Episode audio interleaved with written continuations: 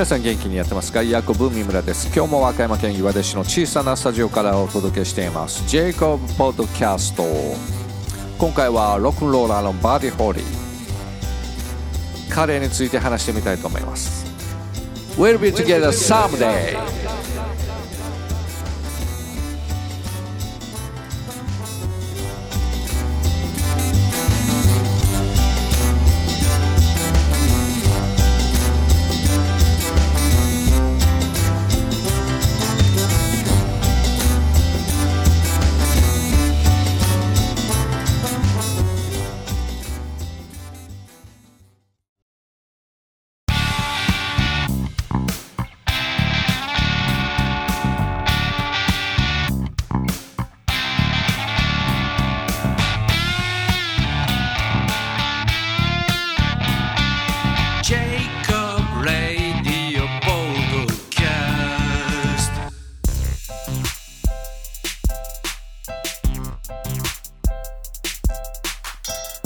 50年代のロックンローラーといえばエルビス・プレスリーはじめたくさんいますけれども僕の好きなロックンローラーはバディ・ホリーとリトル・リチャードですね。その中でもバディ・ホリーには思い入れがあります。思春期の時に佐野元春さんの元春レイディオショーで教わったバディ・ホリー彼の第一印象はえロックンロールする人に見えない。なぜスーツのスタイル？またネクタイまでしている。ビジネスマンのようないでたちでロックンロールを歌っています。佐野さんの曲の「悲しきレイディオ」そしてジッタリン・ジンさんのプレゼントの中にもバディホーリーっていう歌詞が出てきます。若い人はご存知かないかもしれませんね。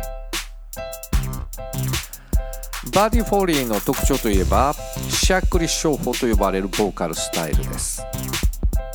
飛行機事故で亡くなった坂本九さんもバディ・フォーリーから影響を受けたかどうかは分かりませんけれどもしゃっくり唱法みたいな歌い方をしていますね。坂本九さんと同様にバディ・フォーリーも1959年2月3日に飛行機事故で亡くなっています。まだ21歳だったということですね。若すぎますね。バディ・フォーリーのストラトキャスターを使ったパフォーマンスは今見てもかっこいいです。YouTube で先日も見てみました。ジョン・レノンそしてポール・マッカートニーもバディ・フォーリーから影響をたくさん受けているみたいです。ポール・マッカートニーは僕はバーディーのボーカルスタイルが未だに好きだ。そして彼が自分で曲を書いたことも好きなんです。ビートルズにとって重要なことは一つ。重要なことの一つは自分たちのオリジナルの作品を書き始めたことだった。ジョンはバディ・フォーリーの影響を受けてオリジナルの作曲を書き始めたんだ。とポールはインタビューで語っています。バディ・フォーリーの作った楽曲。その音源は現在のように綺麗ではありませんけれども今一度バディ・フォーリーを聞き直してみたいと思っています。久しぶりにですね曲を作ってみました。タイトルは2023年の夏の終わりの歌。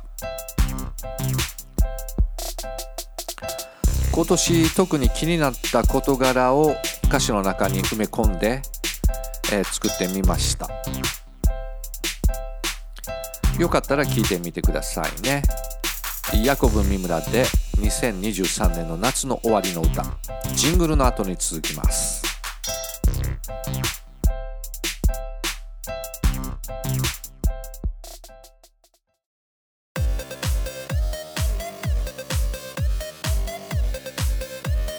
ジェイコブ・ポッドキャストジェイコブ・ポッドキャスト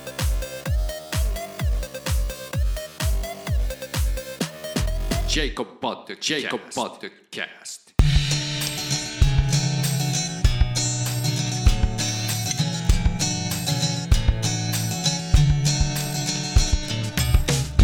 美人のキャスター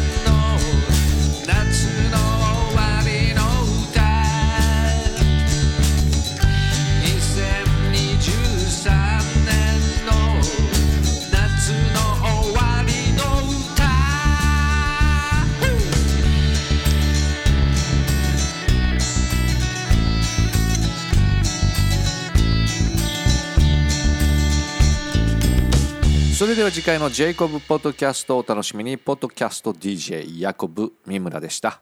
God bless you.